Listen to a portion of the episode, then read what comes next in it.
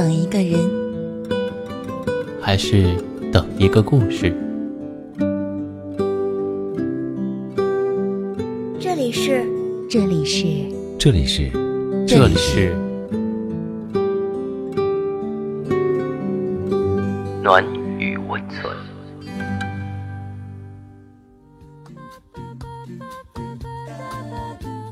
喜欢我的声音吗？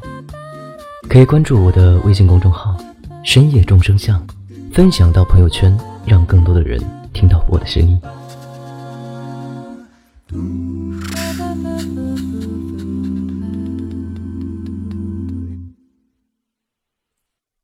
嗨，朋友，我是荣止。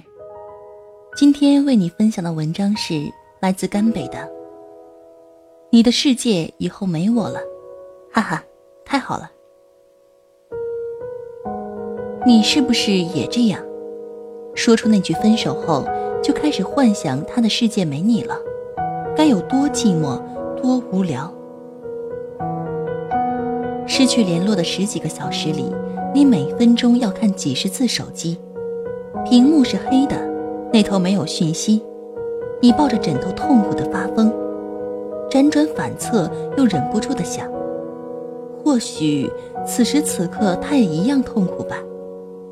又或许下一秒钟，他就会来找你。朋友说，分手短信发出去以后，他的生命像被按下了慢镜，每一秒钟都像六十分钟一样漫长。故事很简单，男友出轨了，跟一个夜店认识的女人在一起了。他们喝醉了酒，仅凭一面之缘就滚上了床。他在手机里发现了蛛丝马迹，那个女人饶有兴趣的约他，什么时候再来一次？就这样，他提了分手，还在众目睽睽下扇了男友一巴掌，带着一腔奔流到海不复还的决心。但愤怒时的决心哪里敌得过独处时的煎熬？他闷在被子里哭。牙齿咬得作响，前一秒是愤怒，后一秒又是妥协。他要怎么离开他呀？他是他的初恋，在一起整整七年，他们一起去念书，一起去旅游，一起说过天底下最浪漫的誓言。他从没设想过有一天，他的世界会没有他。他把他送的戒指扔下了楼，又像疯了一样去草丛里寻找。删掉的照片正在四处找人复原。他盯住手机屏幕，眼睛都不敢眨。他想，他一定也在后悔，一定也会不舍，一定也因为失去了他而颓然，而痛哭，而酩酊大醉。或许下一秒，他的短信就会进来。他甚至脑补好了，如果他要求复合，他该怎么回复才好。可是，没有，什么都没有。直到第五天深夜，他终于熬不住了，给他打了一通电话。那头声音很慌张，吞吞吐吐的问他什么事，而后隐约传来一个女人慵懒的声音：“谁呀？大半夜的。”电影《从你的全世界路过》里。小月月送柳岩上出租车，强笑着叮嘱柳岩：“燕子，你的世界以后没我了。再见的时候你要幸福，你要开心，你要幸福，好不好？”他一定放心不下柔弱的燕子，会担心她够不够钱花，有没有摆不平的事，会不会孤身一人被欺负。可是，真正离不开的是燕子吗？不是。是那个被出租车远远甩在身后的小月月，他终于崩溃痛哭，追着扬尘而去的出租车，一边跑一边哭，喊出了那句真心话：“燕子，没有你我怎么活呀？”是呀，没有你我没法活，因为我视你如同生命本身。可是，谁又愿意承认？自己视若生命的感情，在别人那里如草芥般一文不值。所以你才会一遍一遍的纠缠：你爱不爱我？你有没有爱过我？你有没有爱过我？哪怕一秒钟，哪怕一点点。即便这些都得不到答复，至少他也会在夜深人静的时候有那么一点点难过吧。就像你这样，就像你现在这样，你们一同经历了那么多的快乐，也应当共同承担此时此刻的痛苦。不是吗？不是的。有一部电影叫《独家示爱》，影片中很爱很爱妻子的丈夫出轨了，跟妻子分居后就若无其事的跟小三同居了。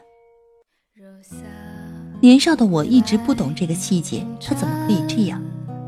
怎么可以前一秒爱着妻子，后一秒就愉快的翻篇了？直到如今。我见证了许多情感的磨难和人性的种种，才恍然大悟。哦，人就是可以这样的呀，人就是可以这样的呀。失眠是你的，哭泣是你的，想念是你的，无穷无尽的漫漫长夜都是你的。而他在聚餐，在蹦迪，在游戏里打个昏天黑地，再叫别的女人宝贝。唯独没有想起你，你不愿承认的都是真的，你不想接受的都是真的。所以，别再求证了，别再纠缠了，别再恋恋不忘了，别再往复回头了，别再自我折磨了，放过自己，望着所有不愉快的片段，把美好吗？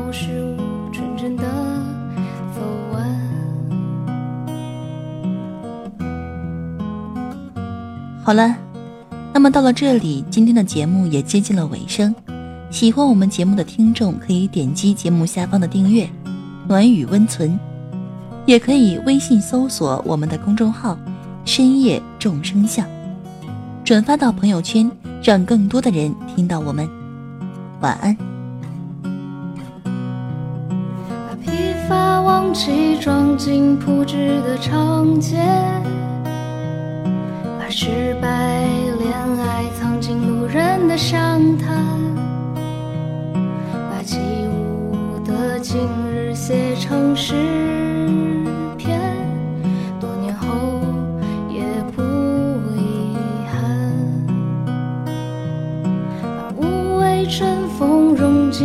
边的早餐，把仰头月色化为潇洒的释然。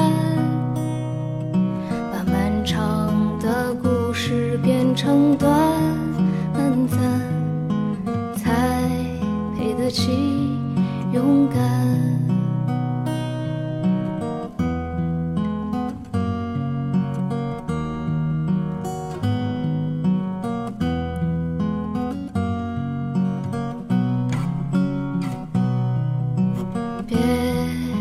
愁聚散，又何惧放胆？让幽邃夜晚。